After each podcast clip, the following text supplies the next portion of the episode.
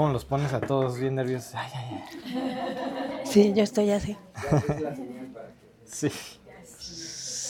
¿Cómo están? Buenos días. Este. No sé si tengan alguna pregunta antes de. Antes de empezar. Que nada te quería compartir un versículo. Ah, gracias, me hace falta, sí. No sé si sea, se esté relacionado con lo que viste del estudio pasado, pero es este de Isaías 64, 6.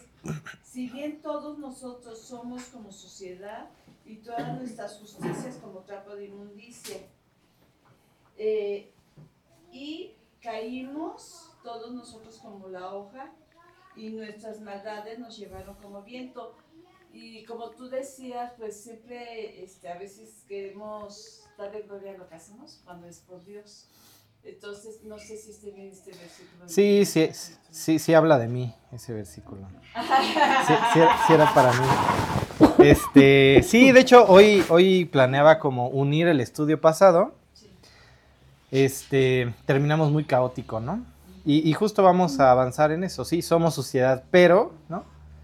Este, justo vamos a avanzar, avanzar por ahí. Claro, claro, tiene que ver. Al final toda la Biblia realmente habla de lo mismo, de un hombre yéndose al oriente, cada vez más al oriente, y un Dios esperando al pródigo.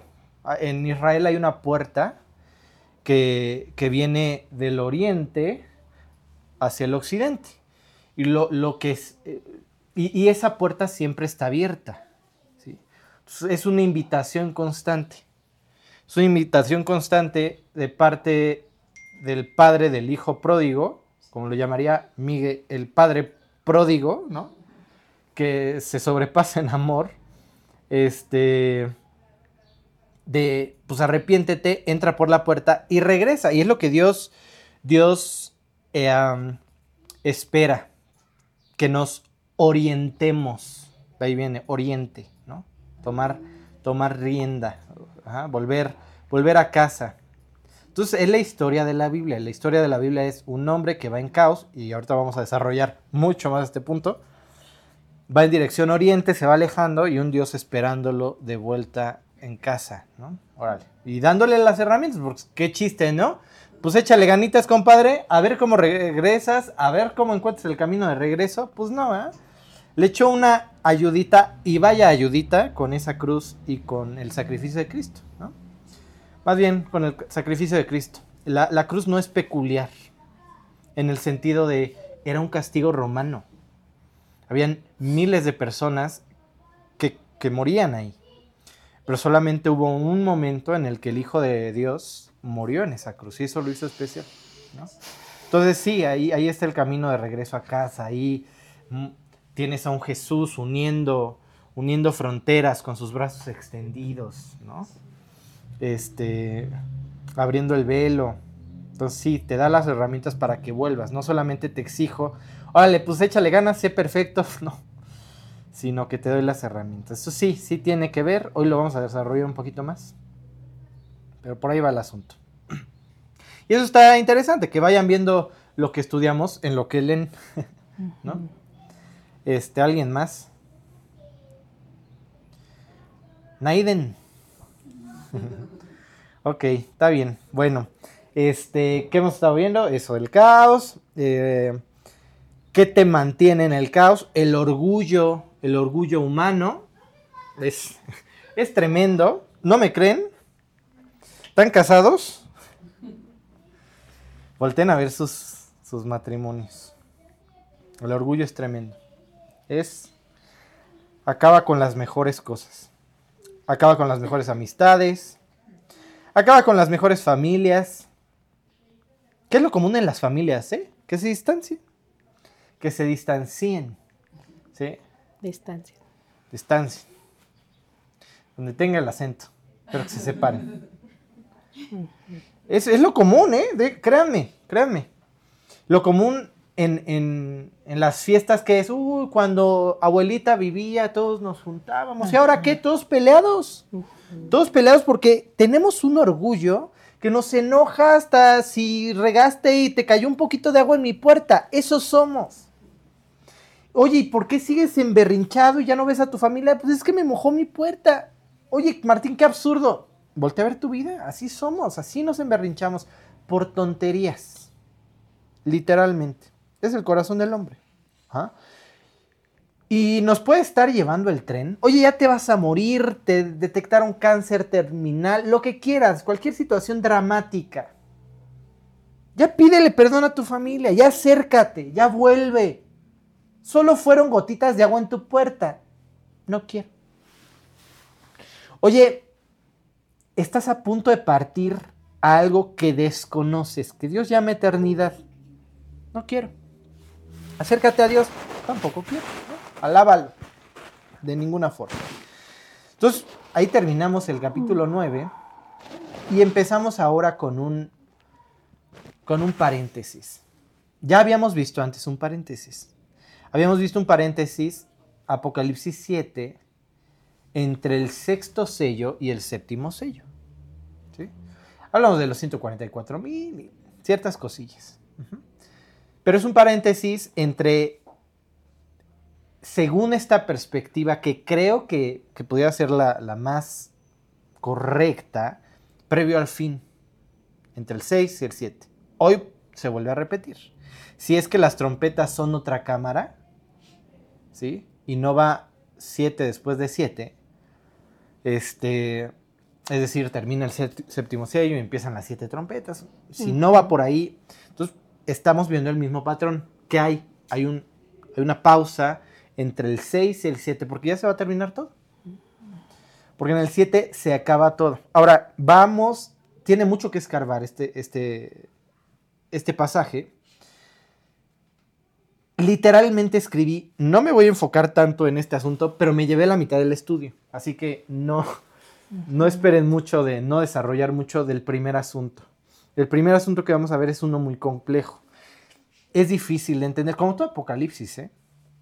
Casi no toda la, pues, gran parte de la Biblia también, eh, pero ya veremos las herramientas que tenemos para definir, ¿no? En dónde estamos. No le doy más vueltas, vamos a empezar a leer Apocalipsis 10, Vamos a leer del 1 al 7. Está en dos diapositivas, ¿verdad? Para que cuando llegue ahí por el 4 es la siguiente diapositiva. Vi descender del cielo a otro ángel fuerte, envuelto en una nube con el arco iris sobre su cabeza, y su rostro era como el sol, y sus pies como columnas de fuego. Tenía en su mano un librito abierto y puso su pie derecho sobre el mar y el izquierdo sobre la tierra, y clamó a gran voz como ruge un león, y cuando hubo clamado, siete truenos emitieron sus voces. Cuando los siete truenos hubieran emitido sus voces, yo iba a escribir, pero oí una voz del cielo que me decía, Sella las cosas que los siete truenos han dicho y no, y no las escribas. Y el ángel que vi en pie sobre el mar y sobre la tierra, levantó su mano al cielo y juró por el que vive por los, por los siglos de los siglos, que creó el cielo y las cosas que están en él, y la tierra, y las cosas que están en ella, y el mar, y las costas, y las cosas que están en él, que el tiempo no sería más, sino que en los días de la voz del séptimo ángel, cuando él comience a tocar la trompeta, el misterio de Dios se consumará, como él lo anunció a sus siervos los profetas. Y ya, ahí nos perdimos, ¿no? Les iba a preguntar este, qué dudas tienen, pero podrían decir todas, ¿no? y sería, y sería válido. Pero ¿cuál sería la primera? ¿Qué, buscaríamos contestar eh, como primer asunto? Lo más seguro es quién es este ángel. Lo menciona como ángel fuerte, un ángel fuerte. ¿Qué le está dando? Pues eso, le está dando poderío, le está dando relevancia a este ángel, ¿ok? Les iba a preguntar quién piensan que es este ángel fuerte, pero solo ayudaría para enfatizar nuestra ignorancia al respecto, así que cambiaré la pregunta por ¿qué harían para contestar esta pregunta? ¿Quién es este ángel? ¿Qué harían?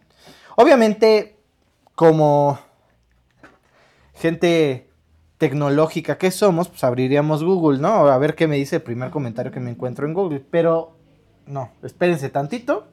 No vayan por ese camino tan fácil, porque aparte es peligroso. Si no tienes un autor ahí ya medio calado, que, ya sabes que más o menos no se le ha botado un tornillo, pues bueno, ¿no? Ya abre Google, pero Pero no, no va por ahí. ¿Qué tenemos? Pues la propia Biblia, ¿no? La propia Biblia para contestar. Vamos a partir de lo que se dice en general de quién es este ángel. Los que ya han recibido Apocalipsis tendrán una de estas posturas, ¿sí? La primera postura es que es simplemente un ángel fuerte. Un ser espiritual fuerte, de gran rango, y ya, ¿no? Y la otra es que es Cristo.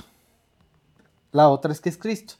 Hay algunas otras, sí, como Spurgeon, algún día, quién sabe que se fumó y digo, bueno, a ver, fuerte, eh, Gabriel viene de Gibor y Gibor es poderoso, así que es Gabriel, pero Juan no habría tenido ningún empacho de decir Gabriel, ya, ya lo tienes en Daniel y en otros puntos. Entonces, ya es un ángel conocido, ¿para qué me escondes el nombre? No, no, no, tendría, no tendría realmente sentido esconderlo. Entonces, esas las eliminaron, las dos, postum, las dos posturas principales es, es solo un ángel fuerte, alguien, ¿no?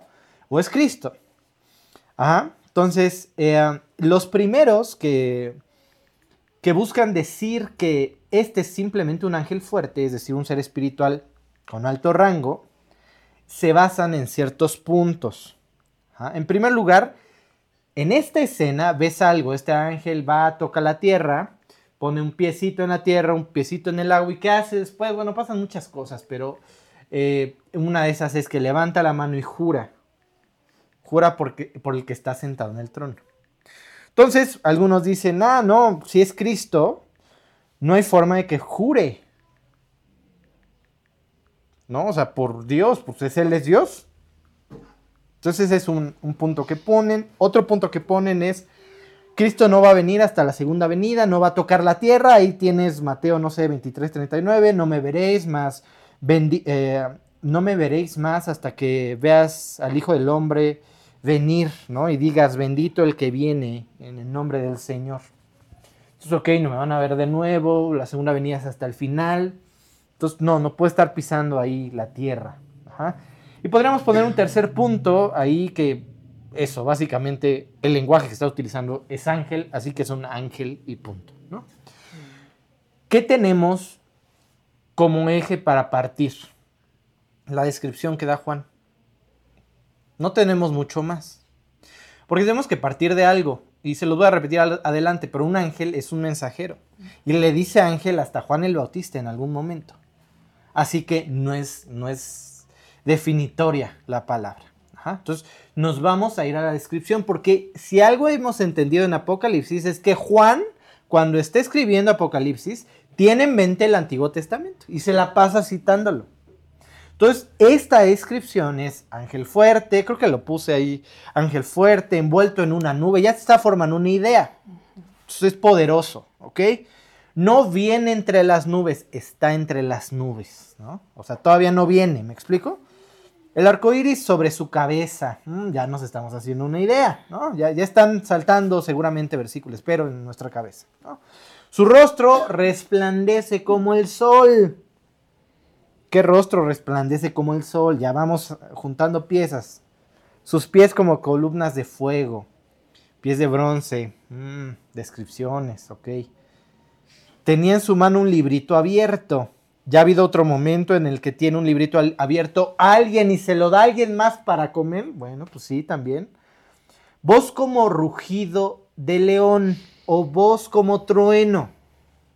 Voz como trueno. ¿En quién estás pensando? Tú. En, Dios. ¿Por qué? Porque ya tengo cientos de descripciones en el Antiguo Testamento con exactamente las mismas palabras. ¿no? vamos a algunas, ¿ok? Daniel 10 del 5 al 6. Y miren, esta es una escena bien complicada. Les voy a dejar de tarea. Bueno, digo, no, no voy a revisar, esta es una frase, no se me asusten. De por sí somos pocos, en la próxima ya no vienen, ¿no? O sea, este. Ok, este, de tarea lean, lean entero este pasaje. Es complejísimo, pero el reto es ver a tres personajes. Se van a confundir. Miren, o sea, yo lo leí como 20 veces y dije, ah, ya, ya más o menos entiendo dónde andan, ¿no? Pero tienes a un hijo de, de hombre, tienes a Gabriel y tienes a un príncipe de príncipes, a Miguel.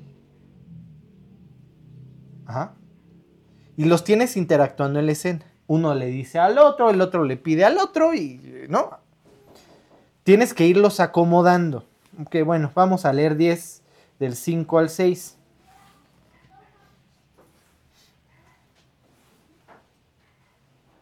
Sí, lo puse así. Y alcé mis ojos y miré, y he aquí un varón vestido de lino y ceñido sus lomos de oro de ufas. Su cuerpo era como de berilo, y su rostro parecía un relámpago, y sus ojos como antorchas de fuego, y sus brazos y sus pies como de color de bronce bruñido, y el sonido de sus palabras como el estruendo de una multitud. Así es. Entonces, es la misma descripción con la que, lo, con la que Juan ha estado escribiendo a Jesús desde Apocalipsis 1. Repasen Apocalipsis 1 y es la misma descripción y ahorita lo vuelve a retomar. Vuelve a retomar a este ser divino. Ahorita definimos quién es, ya, ya lo tenemos en mente seguramente. Es más, váyanlo contestando en sus cabezas. ¿Quién es la, quién es la imagen de un Dios invisible? ¿no? Ya, ya lo tienen, ¿no? Lo tienen en la cabeza. ¿ok? Entonces, eh, vamos ahora a Ezequiel, Ezequiel 1 del 26 al 28. En toda esta parte de Ezequiel tienes el librito, tienes un librito ahí con, con este, ¿hay masillas? Sí. Sí. Ok. Este, tienes un librito con juicios escritos, que después se come a alguien, Dios se lo da, ¿no? Etcétera, etcétera. Pero bueno, aquí lo que vamos a enfatizar es la descripción Aquí cita incluso el arco iris. Ezequiel 1, 26 al 28. Y sobre la expansión que había sobre sus cabezas, se veía la figura de un trono que parecía de piedra de zafiro.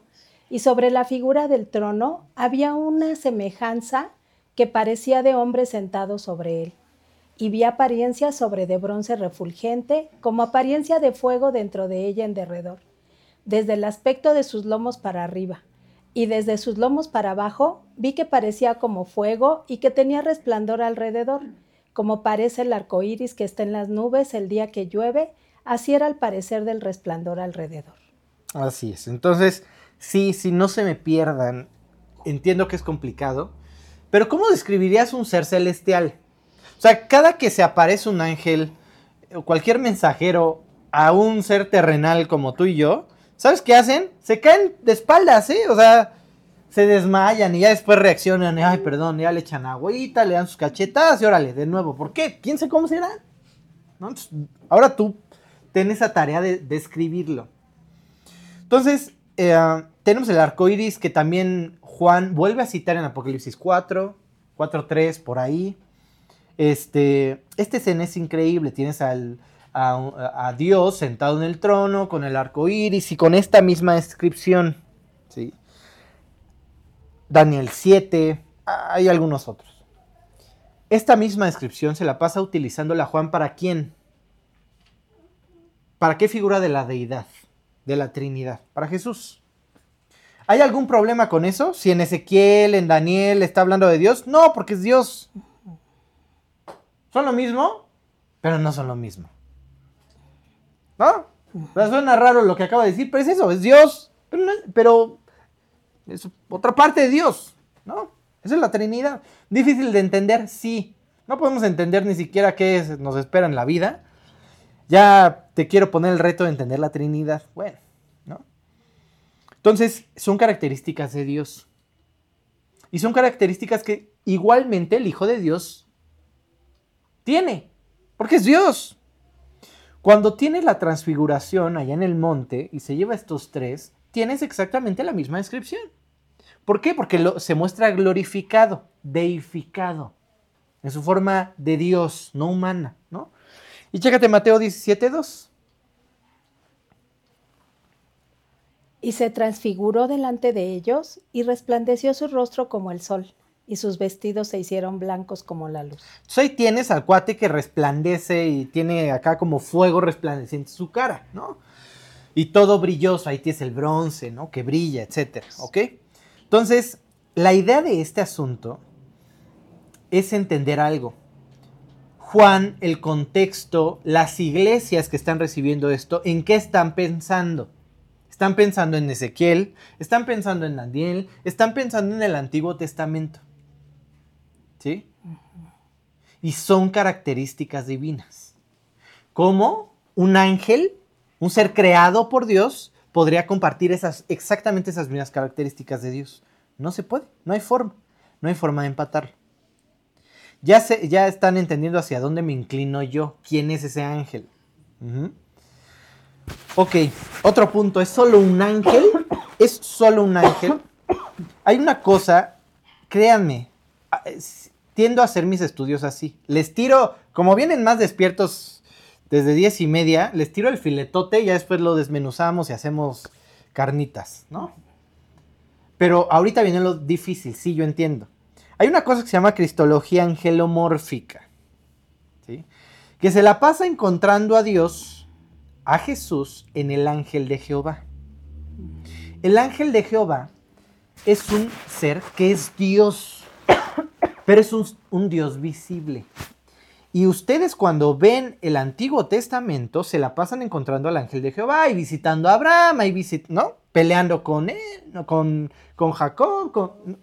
¿Sí me explico? O sea, y te la pasas encontrando. ¿Quién es? Porque cada que se encuentren con esas escenas en el Antiguo Testamento verán que lo adoran o se inclinan o se quitan el calzado o, ¿no? Un ángel- a un ángel no se le adora. A un ser celestial común y corriente en el sentido de creado por Dios, de menor rango que Dios, no se le adora. No se le adora. Entonces no es un ser celestial cualquiera, es Dios. Pero hay un lenguaje, Dios no tiene problema en llamarse a sí mismo ángel de Dios, mensajero de Dios. ¿Qué mensaje trae Cristo? ¿Qué es Dios? ¿Y qué es, qué es Jesús? El que me ha visto a mí, ha visto al Padre. Soy un mensajero de quién? Del que está allá arriba. Soy la imagen de lo que está allá. ¿Sí? Es lo mismo que tienes en el Antiguo Testamento. Tienes a un ser ahí caminando este, en el fuego con los amigos de Daniel, pero un ser visible. Y ellos asustándose. ¡Ah! ¿Pero qué voy a hacer si he visto a Dios? Y nadie que haya visto a Dios sigue viviendo. Pero esta es una imagen que puedes ver. ¿Se entiende o ya, ya los perdí para siempre? Cuando se pongan a hacer la tarea en Daniel 10, se van a dar cuenta que hay jerarquías. Y son jerar- jerarquías muy marcadas. Ahí tienes a Gabriel. Oye, Danielito, no, no te me enojes, compadre. Yo sé que estabas clámele y clámele. Y te escuchamos desde el día uno. Pero cuando venía, se me opusieron. Y entonces tuve que regresarme al concilio divino y decirle, oye, pues al, al ser este que pusiste ahí por los asirios, por esa zona, no me deja pasar. ¿Qué hago? Ah, bueno, pues llégate a Miguel, uno de los príncipe- eh, principales príncipes. Hace rato dije príncipe de príncipes, no, es principales príncipes. El príncipe de príncipes se le atribuye al ángel de Dios. No los pierdo más, pero el asunto aquí es que es, hay jerarquías. Entonces Miguel está arriba de Gabriel. ¿Sí? Es principal entre los príncipes. Pero hay alguien que le da la instrucción a Miguel y le dice, explícale la visión. Lo mismo que está pasando en Daniel 7. Cuando lean Daniel 10, váyanse a Daniel 7. Van a lo mismo. Un ser con semejanza de hijo de hombre, que es otra forma de reconocer a Cristo en el Antiguo Testamento. Hijo de hombre, la palabra de Dios, el ángel de Jehová, el nombre de Dios. ¿Sí? Son similitudes. Es algo visible de Dios. Le está dando órdenes a uno de los principales príncipes. Y es llamado el príncipe de príncipes. Ajá, hay jerarquías. Ok. Ahora, si se le llama el ángel de Jehová, no quiere decir que tengas que rebajar a Dios o a Cristo a un ser creado. No. Porque recuerda, la palabra ángel es mensajero. Tiene una labor. Lleva un mensajito. Es como decir profeta. Un profeta lleva un mensaje. ¿Sí?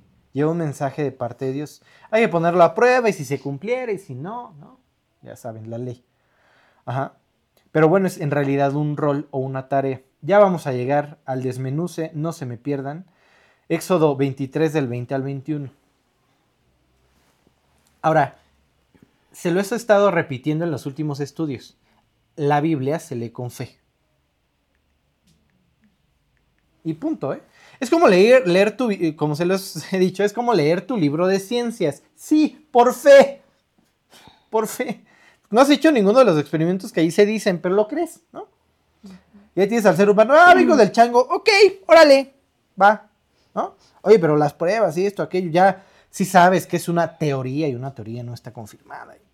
Sí, sí, pero pues fe, ¿no? Al final cuentas. Bueno, hay que acercarnos a la Biblia y creer que le hay, a, Dios y creer que le hay. es decir, necesitamos fe. Si no, todo eso que estoy diciendo solamente va a hacer que a los dos minutos más te pares y te vayas.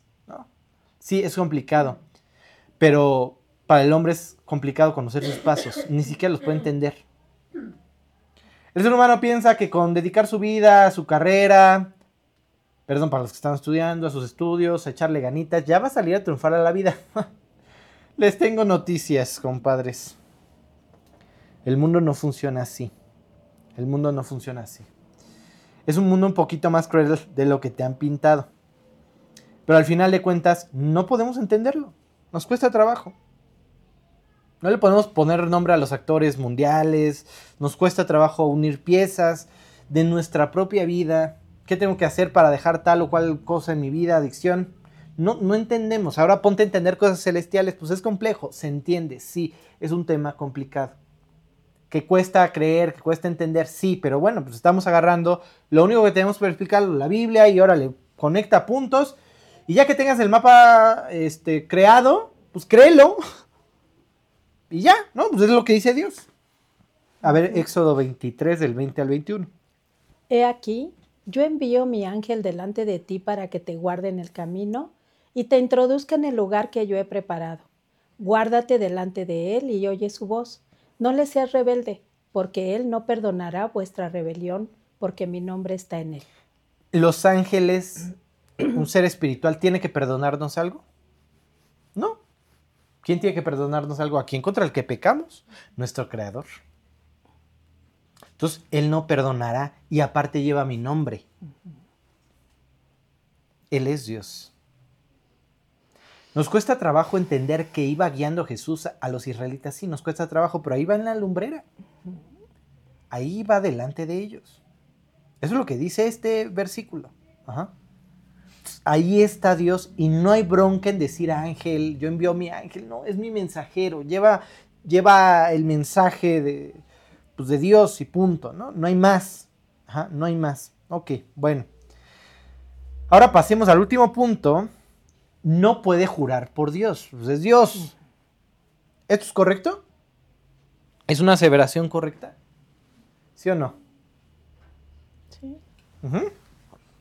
Bueno, no los expongo más. Vamos a leer Hebreos 6:13. Porque cuando Dios hizo la promesa a Abraham, no pudiendo jurar por otro mayor, juró por sí mismo. ¿Puede o no? Sí puede. Sí puede Dios jurar por sí mismo. No hay alguien mayor. Y es como va a pasar, compadre. O sea, a ver, vamos a Génesis. Esto no lo puse, creo. Génesis 22.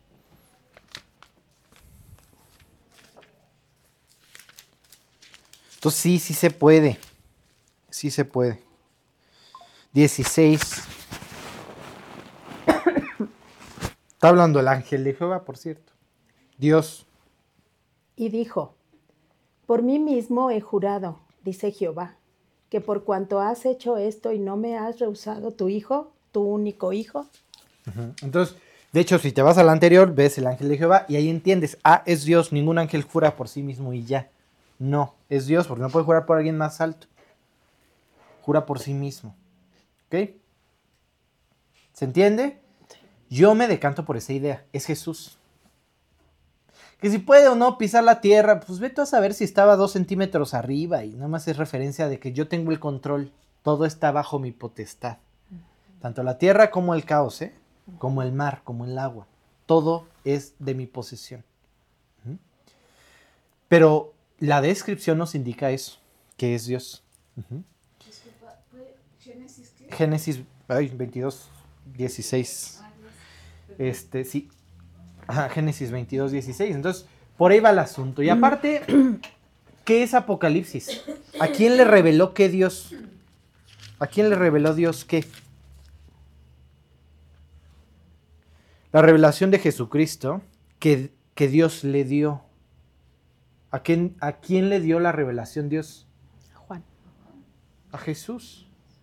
La revelación de Jesucristo que Dios le dio Sí. para manifestar a su siervo las cosas que deben suceder pronto. Y ahí está el siervo Juan, para manifestar las cosas. Pero la revelación se la dio a Dios. Entonces le da un librito y órale y abre los sellos. ¿Sí? O sea, es la misma escena, es el que tiene el poder, el que tiene la información, el libro de la vida, ¿sí? Y va y cómetelo, y va y escribe, o no escribas, como en, este, en este caso. Avancemos ya, para que no nuestra cabeza no siga doliendo un poco más. Estos otros versículos son increíbles, definen nuestra vida. Vamos a, a buscar Apocalipsis 10 del 8 al 11, creo que sí lo puse. La voz que oí del cielo habló otra vez conmigo y dijo, Ve y toma el librito que está abierto en la mano del ángel que está en pie sobre el mar y sobre la tierra. Y fui al ángel diciéndole que me diese el librito, y él me dijo, Toma y cómelo, y te amargará el vientre, pero en tu boca será dulce como la miel. Entonces tomé el librito de la mano del ángel y lo comí, y era dulce en mi boca como la miel, pero cuando lo hube comido, amargó mi vientre. Y él me dijo, es necesario que profetices otra vez sobre, los, sobre muchos pueblos, naciones, lenguas y reyes. Y esto es exactamente, esta, esta misma escena que acontece en el Antiguo Testamento es solamente para Israel. Juicios para Israel, la, la, la, pero ahorita es mundial, recuerden, es el traslape. Sí, se la pasa citando en el Antiguo Testamento, pero ahora es para toda tribu, lengua y nación. Es general, ¿ok? ¿Qué está sucediendo aquí? Bueno, pues se acabó. El tiempo no será más. Llegamos al fin, ¿sí? Se escuchan truenos, un rugido. ¿Quién tiene voz de trueno? Dios, ¿no? Entonces, sus palabras. ¿Qué, qué escuchó Juan? No lo sabemos, no lo escribió. Lo más seguro es que hayan sido más juicios. Pero mira, ya para qué le hacemos hasta aquí. Y el tiempo no será más. ¿Sí? Pues ni lo escribas, compadre. Y entonces, esta revelación se la da, lo más seguro es que Jesús a Juan y le dice, cómelo. Y es como si yo te digo, bueno, pues abre tu Biblia y léete Marcos. Marcos es para gentiles. Entonces, sí, te acabo de decir gentil, yo también lo soy. Es alguien externo a Israel, ¿ok? Alguien con un pensamiento griego como nosotros. Ah, eso, eso es un gentil, no es una ofensa, ¿eh? no, no se me vayan. Este, entonces, ve y cómelo. ¿Qué significa? Pues digiérelo, apropia su palabra. ¿Y qué sucede cuando apropiamos su palabra? Primero empezamos con sus promesas, qué maravilloso, murió por mí, por supuesto, pero después nos vamos dando cuenta de la situación del mundo entero. Y es amargo. Y nos vamos dando cuenta que sí, le, le invertiste 30 años a tu carrera, pero ¿qué crees? Puedes ser un don nadie con títulos. En este mundo que está patas para arriba, ¿eh? Oye, ¿por qué no me das la gerencia si yo tengo maestría, doctorado y postdoctorado y lo que quieras? Pues es que es familiar o tiene palancas o yo qué sé, es el mundo en el que vivimos y darse cuenta amarga. Entender que hemos gastado nuestra vida, nuestro tiempo, nuestro esfuerzo en nada es completamente grotesco. Es el mundo en el que vivimos.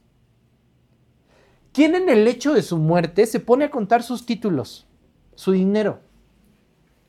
¿En qué crees que está pensando el que está a punto de morir? Daría todo por no morir. No está pensando en si sus empresas están haciendo todavía millones de dólares. No.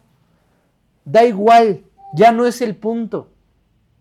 Y darse cuenta del mundo en el que vivimos es amargo. Otras veces les he contado alguna plática que he tenido con Juan Manuel que me decía, siempre he sabido que el mundo está podrido. Pero nunca me había dado cuenta que ya había tantas cosas en la croaca, ¿no? Fluyendo, tantos planes asquerosos ahí. Este, ajá. Desencantarse de este mundo es producto de agarrar tu Biblia y, y acercarte a Dios, ¿eh? no invertirle a este mundo, entender lo pasajero de este mundo, es producto de exponerte a su palabra. Por más amargo que, que resulte. Ajá.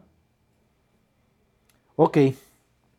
Este capítulo 10 habla mucho referente a la vida. ¿Se acuerdan cómo le puse al estudio? Nunca se los digo, pero lo leyeron al principio. ¿Cómo le puse? Sí, ven, Señor. No, no, no. Este. Sí, Te, te fijaste en la imagen nada más. sí, ah, bueno. Sí, sí, ven, Señor Jesús. Apocalipsis 10. Ahí está, miren. ¿Cuánto tiempo tienes? De eso habla Apocalipsis 10, ¿eh? O sea, es, un enfrentar. Apocalipsis 10 es todos los planes de Dios se van a llevar a cabo. Va a llegar un punto. Oye, no creo en Dios. Pues bueno, ¿qué crees? Te va a sorprender en aquel momento, pero todos los planes de Dios se van a llevar a cabo. Todas aquellas preguntas que algunos se podrían hacer de ¿dónde está Dios? Ahí se contestan, ¿eh? Nos encontramos en la culminación. En la culminación. Ujú. Ok. Es un momento en el que Dios nos está invitando. Imagínate al lector, a Juan. Viene de revelación tras revelación y de pronto Apocal- Apocalipsis 10, tranquilito. Hay un lapsus. Se come un librito. No está viendo tanto alrededor, sino está como en una plática directa con su creador. Es una pausa. Ponte a pensar en algo. Es una invitación para pensar. Entonces, así como tuvo la oportunidad Juan de ponerse a pensar, así como tuvieron estas siete iglesias de Asia Menor, la oportunidad de pensar cuando recibieron la carta en este capítulo Apocalipsis 10, en esta sección de Apocalipsis, así Dios nos está invitando a hacer la misma pausa. Y vamos a partir con algo, que es la vida. ¿Qué es la vida? Ajá. Si tuvieran que responder a esta pregunta, ¿qué dirían? No se me pongan tan espirituales todavía. ¿Qué dirían? ¿Qué es la vida? ¿Qué es la vida? ¿Qué piensan que es la vida? Racionalmente. Nacer, crecer, morir. ¿Y en qué se resume eso? Nacer y morir, ¿eh? Y una línea temporal. Esto es, esto es la vida. Sí, hiciste una carrera por acá, acá te casaste, acá tuviste hijos, acá te divorciaste, acá caíste en las drogas. Pero nacer y morir, ¿eh? Así se resume la vida de todo ser humano en la Tierra. ¿Alguien piensa lo contrario? ¿Hay alguien eterno? De ninguna forma. Nadie. Toda nuestra vida está aquí resumida. Por más esfuerzo que le echaste, por más asociaciones a las que donaste, ahí está tu vida, ¿eh? Y no quiero menospreciar tu esfuerzo, pero ¿qué crees? Para lo eterno no funciona. Ahorita lo veremos. Sé que es un tema complejo, porque cuesta trabajo pensar en la eternidad. Nos cuesta trabajo pensar en el segundo siguiente. ¿Qué vas a comer al rato? A veces mi esposa me atarea en las tardes pensando en qué hacer de comer. No sabemos. Sí, miren, podemos discutir por eso, ¿saben? O sea, ¿qué quieres que haga de comer? No tengo idea, pero pues, ayúdame. No, pues tú ayúdame. Yo estoy pensando. ¿Sí? ¿Me explico? No sabemos ni eso. Ni eso. Ahora ponte a pensar en la eternidad. Lo que pasa es que hay un gran problema en esto. Sí, entendemos que vamos a nacer y morir. Esa es nuestra vida. Pero el ser humano no vive así. El ser humano vive como si esto, morir, nunca llegara. ¿O soy el único que tiene planes para mañana? Vivimos así, ¿eh? Como si fuéramos eternos. Pero en esta línea temporal, donde nada está remarcado más que tu nacimiento y tu muerte, porque no te vas a llevar nada al sepulcro. ¿Qué tiene, qué, qué caso tiene vivir? Seamos sinceros. Pónganse a leer a Eclesiastés, cómo escribe la vida. O sea, vanidad de vanidades, todo es vanidad y todo es repetitivo. Y lo que fue ya es. lo que ya fue, todo es aflicción de espíritu. No, no, no. Y el cuate está todo deprimido, pero le está enseñando al- algo a su hijo. Es un padre preocupado porque su hijo viva por lo que es correcto. Porque este mundo no vale la pena. ¿Qué caso tiene vivir en esta vida? De verdad. Y miren, para entrar un poquito en el mood de Salomón, de Don Sabio, ¿no? Eclesiastés 4.3, imagínense esta frase, mejor el que no nació. Qué, qué bonito, ¿no? Privilegiado. Ajá. Y tuve por más feliz que unos y otros al que no ha sido aún, que no ha visto las malas obras que debajo del sol se hacen. Bienaventurado, pues no viene aquí a echarle ganitas. Ya tuviste un hijo, ahora le chambeale, ya te corrieron, ahora busca otro trabajo y el estrés y la gastritis y. ¿Sí? Y el de enfrente que te hace enojar, pues se te metió. Es el mundo que vivimos. Bienaventurado el que no nació. No, no, no es un versículo pro aborto. ¿eh? No, no crean que va por ahí. Lo que está diciendo es. Lo que está enfatizando Salomón es lo absurdo de la vida. Todos hemos tenido momentos de gran prosperidad, seguramente económica, y otros donde nada que ver. Y todos podemos llegar a la misma conclusión. Lo de acá, cuando estás con pesudo, que te llegó la quincena, se acaba. Y terminas igual de deprimido que como estabas. Entonces, ¿qué necesitamos saber para, para entender qué tiene de... Eh, ¿Qué caso tiene vivir? No, no, no estoy eh, promoviendo el suicidio, compadres. No, no va para allá. Pero démonos cuenta, ¿qué caso tiene vivir? Y para entender eso, tenemos que volver al principio, al principio del tiempo, donde empezó a correr todo, donde el cronómetro empezó a correr. Porque es un cronómetro como en carrera, ¿eh? que en algún momento cruzas la meta y se termina. Eso es finito, tiene un fin. Es nuestra vida, es la muerte. La muerte le pone fin a tu tiempo a mi tiempo. Entonces, ¿a dónde tenemos que ir? Bueno, pues al, al, principio de todo. ¿Qué pasó en el principio de todo? Donde el tiempo empezó a correr, el ser humano empezó a alejarse más y más al oriente de Dios, más lejos de Dios. Lo más que pudo. ¿Sí? Génesis 4.3, el inicio de todo. Ajá. Y aconteció, andando el tiempo, que Caín trajo del fruto de la tierra una ofrenda a Jehová. ¿Qué está pasando aquí? Aquí está la respuesta. Si alguien se acerca y te dice, oye, ¿por qué Dios permite tanta maldad? Génesis 4.3. Ahí está.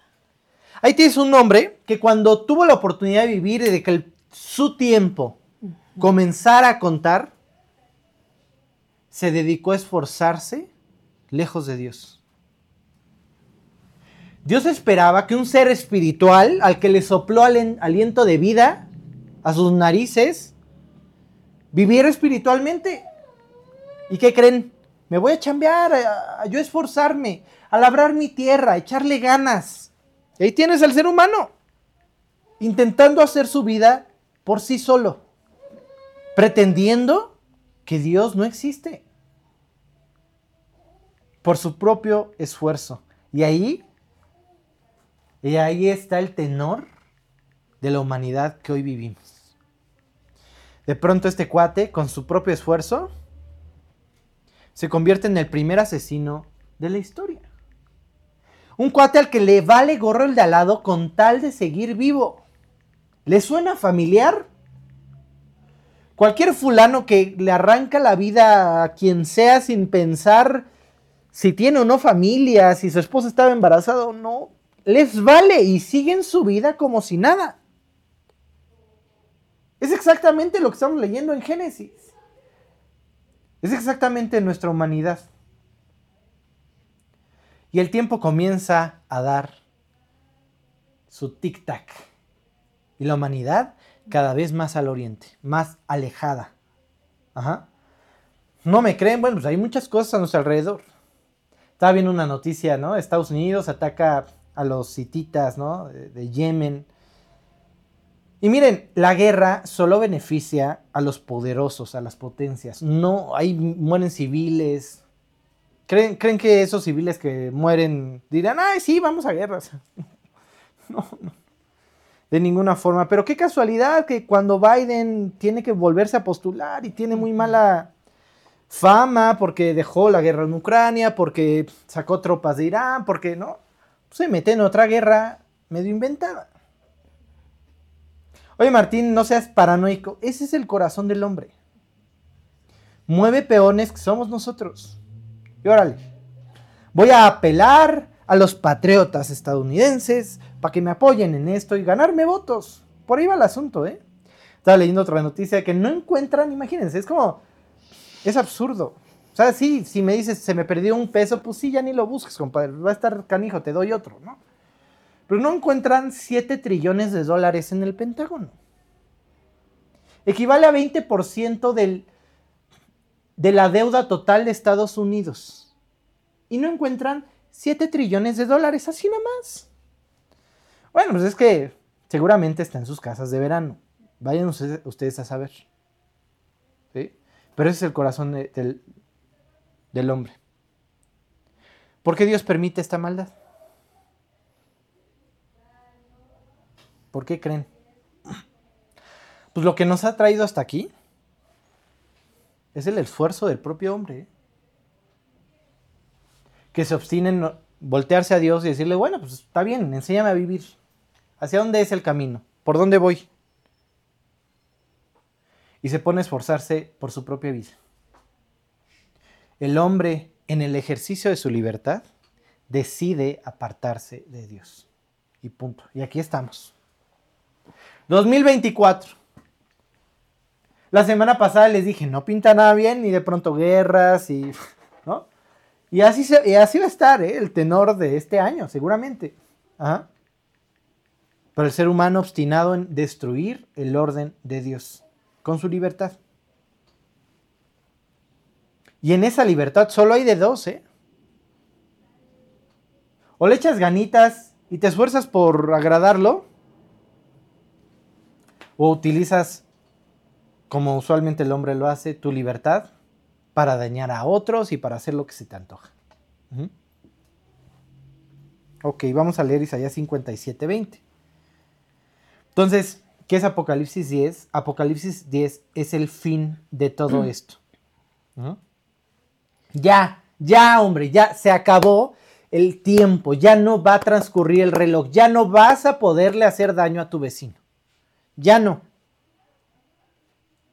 Vas a ir a un lugar donde la maldad va a estar contenida y si quieres hacerle daño a alguien va a ser a ti mismo.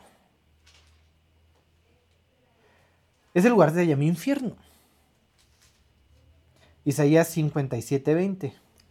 Pero los malos son como un mal agitado. Mar. Mar agitado, que no puede calmarse y que arroja entre sus olas lodo y suciedad.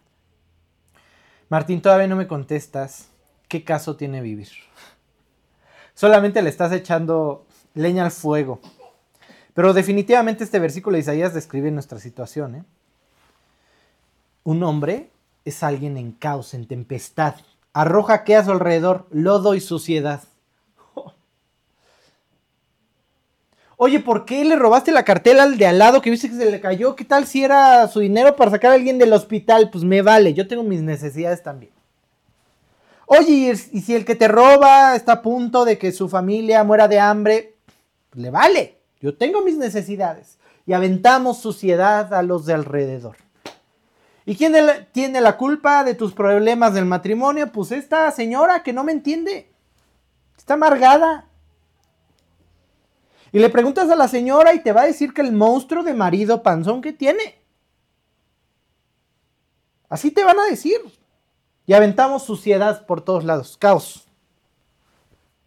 Destruimos familias. Las familias destruyen a sus hijos. ¿Y qué creen que pasa después con los hijos? Lo más seguro es que destruyan también a sus familias. Lo que aprendieron en casa. ¿Crees que se van a inventar otro camino? Así que volvemos a lo mismo, Martín. No me estás diciendo qué caso tiene vivir. Ya me quiero ir a colgar los tenis ahorita mismo. El tiempo, la vida, es un periodo en el que Dios pretende que el hombre se acerque a Él en esa línea temporal que les enseñaba, tan absurda como es la vida, nacer y morir, dime una cosa más relevante que encontrarte con tu, con tu creador. ¡Una! Cuando te entregaron tu título, por el amor de Dios. Vas a ver lo difícil que es encontrar chamba. No es relevante. El tiempo es lo que Dios le concede al ser humano para encontrarse con Él. Y no hay más. Y se podrían poner a escarbarle lo que quieran, ganar trillones, ganar millones, lo que quieran. Construir casas, donar a la caridad, a lo más que puedes aspirar. Es una estatua en alguna plaza pública que después vandalicen porque ya no saben quién eres. ¿Y ya? ¿Crees que es relevante para poner en tu, en tu lápida a la hora de partir? Hay algo definitivo en nuestras vidas. Vendrá la muerte. Escucharemos de parte de Dios estas palabras. Se acabó. Ya. Hasta aquí llegó tu tiempo. Ya no hay más. Y tendremos que enfrentarnos al resultado de nuestras decisiones. Y como lo decíamos en el estudio pasado, ¿crees que podemos llegar con Dios como, como, no sé si han tramitado sus visas, pero uno se llevan así carpetas de documentos, ¿no? Para impresionar, ¿no? Pues aquí está mi título, estas son las escrituras de mi casa. ¿Crees que vamos a poder llegar así como con cónsul de Estados Unidos con Dios? Mira, Dios, tengo tres casas, este, mi familia, mi acta de matrimonio, no la rompí, Dios. Tuve a punto, pero ahí sigue. Ahí están los títulos de mis hijos. ¿Creen? No, al creador no lo impresionas con eso. Apocalipsis 22, 11. Esto es una invitación. Ok, estamos corriendo una carrera con un solo propósito, encontrarnos con nuestro creador. Y solo hay de dos, pasar de largo o aceptarlo. Y ya, y seguir nuestro esfuerzo o descubrir que tiene Dios para nuestra vida. Y a ver si es cierto que no vengo del mono y que Dios me creó y que sopló aliento de vida para que yo sea un ser e-, eterno, espiritual. Y que pueda compartir mi eternidad a su lado en el cielo. ¿Resulta difícil de creer? Sí, por supuesto, requiere fe. Pero puedes hacer lo que te venga en gana. Eres un ser libre. Chéquense este versículo. Así termina Apocalipsis. Así cierra el que es injusto sea injusto todavía, todavía, y el que es inmundo sea inmundo todavía, y el que es justo practique la justicia todavía, y el que es santo santifíquese todavía. Haz lo que quieras. Haz lo que te venga en gana. ¿Quieres seguir estafando? ¿Quieres seguir buscándote la vida mal? ¿Quieres seguir en adicciones? ¿Quieres seguir buscando con tu esfuerzo? ¿Quieres lo que quieras? Sí. ¿Quieres buscar a Dios? Hazlo, está bien. ¿Quieres seguir estafando? Hazlo. Pero en algún momento de tu vida escucharás las mismas palabras que todo ser humano. Se acabó el tiempo. Se acabó el tiempo. Vean esta versión de Apocalipsis 16. Y juró por el que vive por los siglos de los siglos, el que creó el cielo, la tierra, el mar y todo lo que hay en ellos, y dijo, el tiempo ha terminado. Y después, el juicio. Hebreos 9:27, digo, ya se los dije, ¿no? Y de la manera que está establecido para los hombres que mueran una sola vez y después el juicio. No, no vas a reencarnar en un caracol, en un perro, a ver, Lazarillo, porque te fue muy mal en vida, hiciste muchas cosas malas, entonces ahora tienes que guiar un ciego, ¿no? No. Y de la manera que está establecido para cada uno de nosotros que moramos, muramos una sola vez, hasta aquí llegó, hasta ahí está tu tiempo, ¿y qué creen? Esa fecha está establecida. Y después, a contar tus obras. Si fuiste de los que tuvo su fe en tus obras, a contarlas. Pero toda obra que no es digna de arrepentimiento, que no fue por arrepentimiento, no sirve. ¿eh? Porque no podemos llegar a Dios a impresionarlo. La vida es un lapso que tenemos para arrepentirnos. Pero estás en todo tu derecho a decir que no. Y a enfrentar ese último momento en tu vida de hasta aquí tu tiempo con tus recursos. Tú sabrás si son suficientes. Ajá. ¿Qué creen que va Dios a buscar en nuestra vida cuando lleguemos delante de Él? Solo va a haber una pregunta. Solo va a haber una pregunta. ¿Dejaste que la sangre de mi hijo te limpiara? ¿Que lo que hice en esta esa cruz cambiara tu vida? ¿O pisoteaste la sangre como si no la necesitaras? Y ya. Porque todos queremos estar entrar al cielo, claro. Imagínense a todos peleando por sus, no, yo doné más y yo hice más. ¿Qué creen que sentiríamos en el cielo si fuera por obras? Pues yo me lo gané. ¿Para qué necesito a Dios incluso en el cielo? Si yo me lo gané. Eclesiastés 9:11. Híjole, este Salomón se pasa con su depresivo que es al hablar del mundo.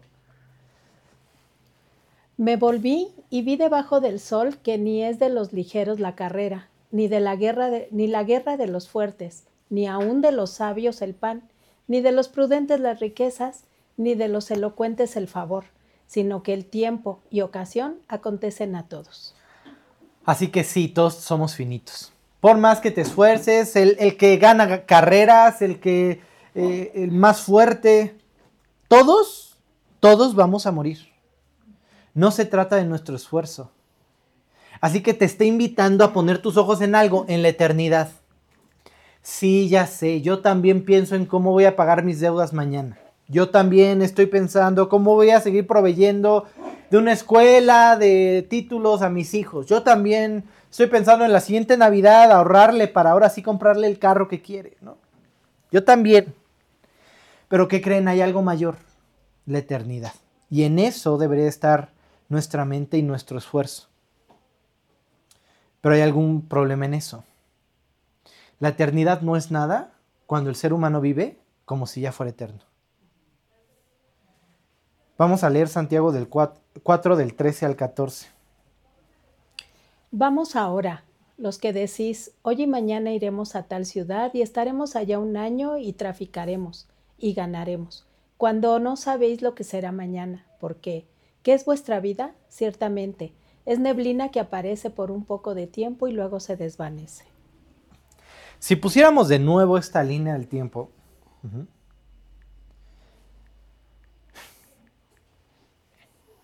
y les hiciera la pregunta de hoy, hoy en tu vida, ¿en qué momento de tu vida estás?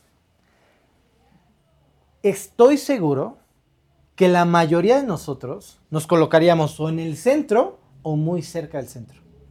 La mayoría. ¿Sí? La mayoría está pensando, sí, ya estoy grande, sí, pero ando por acá, ¿no? O sea, todavía me falta mucho por vivir. No estoy tan enfermo, mis enfermedades pues no son tantas, está controlada mi presión, no tengo triglicéridos, ¿no? Estoy fuerte, eh, rigoroso, ¿no? Vigoroso. ¿Sí? Entonces, ando por aquí. ¿Y si mueres mañana? ¿Sabes cuándo vas a morir? ¿Crees que el que atropellaron hoy en la mañana, no sé si atropellaron a alguien, seguramente sí, lamentable, por supuesto, pero crees que no se ubicaba también en el centro? ¿Pero qué creen? Estaba más cerca de allá. Y era su último día. Hay un gran problema con vivir como si fuéramos eternos. ¿Sí? No pensamos en que algún día nos van a decir, hasta aquí llegó tu tiempo. Preséntate delante de Dios.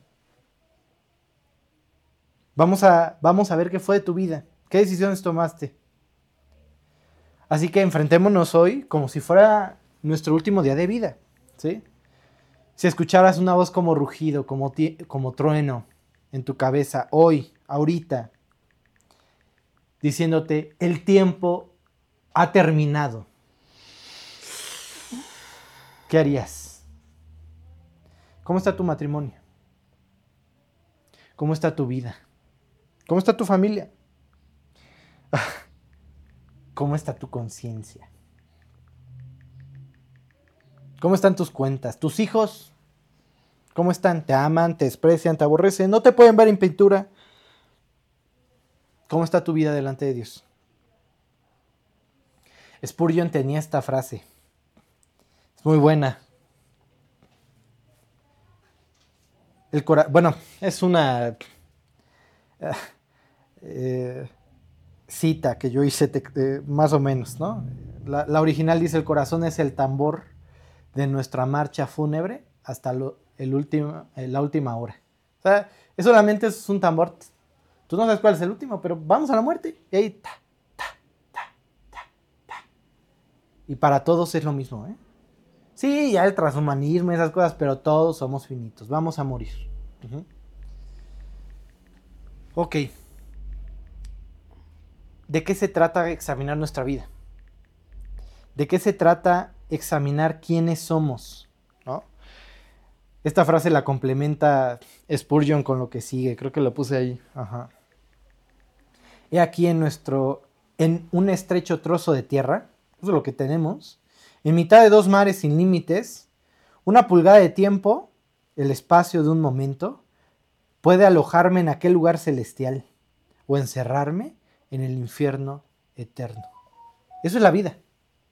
Somos nada. Somos polvo.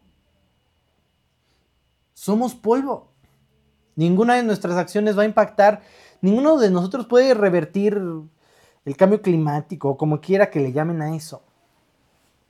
No podemos. Somos finitos. Nuestra vida se define por un instante en el que nos paramos delante de Dios y le decimos, sí, cambia mi vida, ya no puedo más, ya. Entra, transforma. Hazme tener gozo. Ese gozo que no depende de las circunstancias, sino de ti, Dios. No, no es la felicidad que se me va porque mi café está frío. No, ese gozo que me hace disfrutar inclusive en los momentos difíciles. ¿Sí? Y escuchando el tic-tac del reloj te enfrentas a este milisegundo en tu vida de tomar una decisión, ¿qué decisión vas a tomar? ¿Le entregas tu vida o sigues por tu cuenta? ¿Sí? ¿Le entregas tu vida o confías en tu fuerza? ¿Cuántas personas piensan que al llegar al cielo se contarán sus buenas acciones y sus malas? Ya lo platicamos en el anterior, yo sé. Vamos a leer Salmo 98. Estaba preparando un estudio que me invitaron esta semana. Y esta, esta parte creo que embona también aquí. Salmo 98.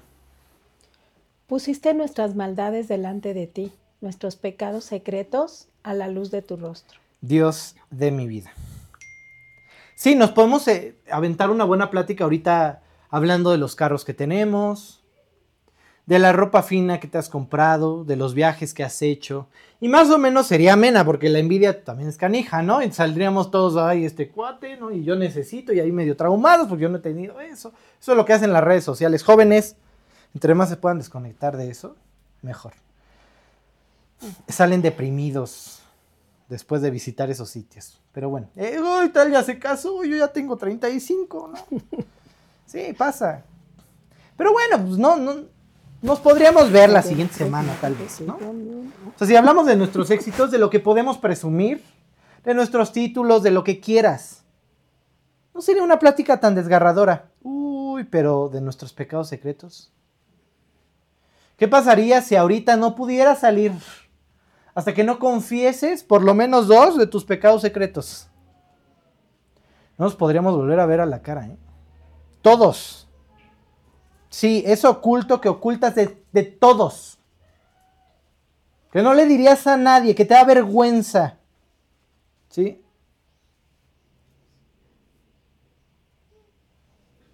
Esos son los pecados que importan.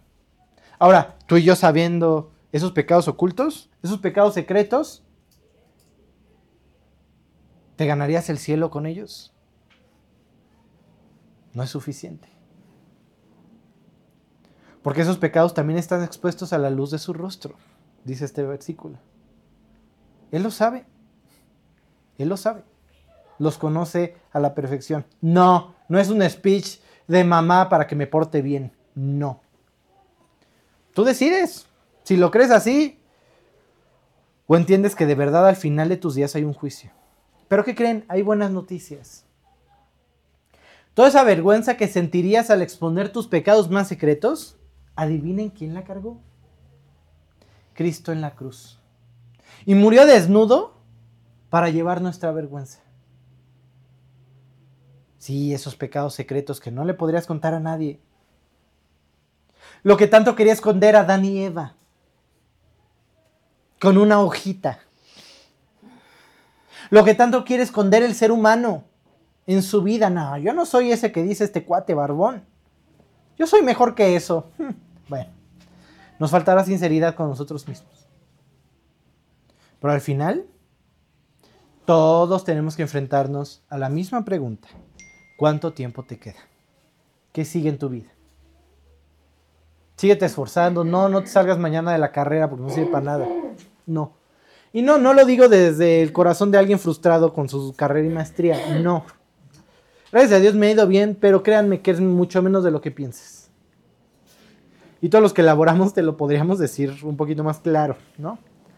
Pero bueno, al final enfrentémonos a esta misma pregunta. ¿Cuánto tiempo te queda? Eclesiastés 5 del 18 al 20.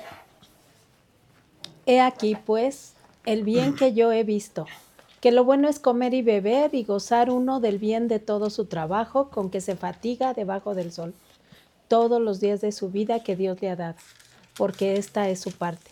Asimismo, a todo hombre a quien Dios da riquezas y bienes y le da también facultad para que coma de ellas y tome su parte y goce de su trabajo, esto es don de Dios, porque no se acordará mucho de los días de su vida, pues Dios le tendrá, pues Dios le llenará de alegría el corazón. Entonces sí, sí, hay una forma de disfrutar lo que haces, tu trabajo, proveer a tu familia, eh, lo que sea, comprar un carro, comprar una casa, lo que sea que hagas en vida. Pero eso es un don de, Dios, disfrutar.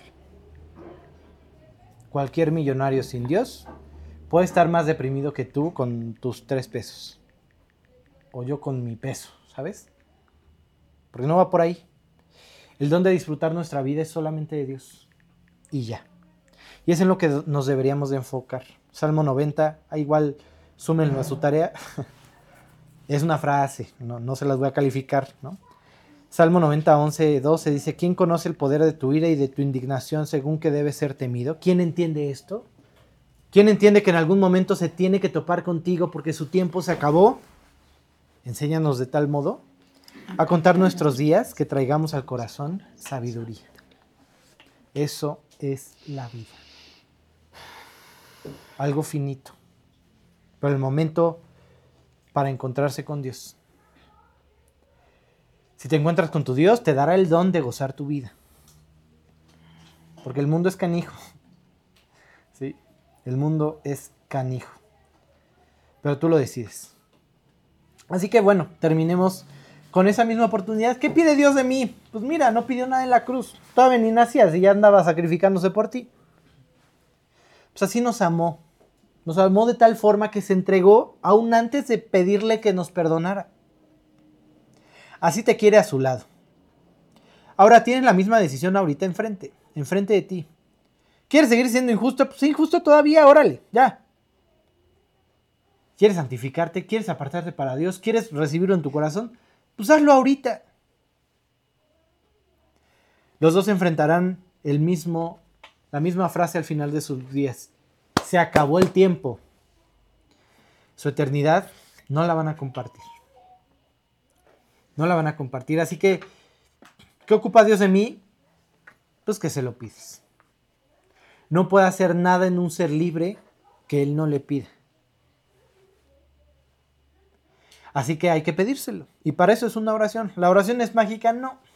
De ninguna forma. No hay palabras que decir. Algunos me han preguntado, ¿y cómo tengo que orar por alguien? O con alguien. No, no, no hay palabras. Solamente tienes que tener en claro algo es el momento en que te acercas con tu Dios con un corazón que reconoce su necesidad y le pide que lo cambie.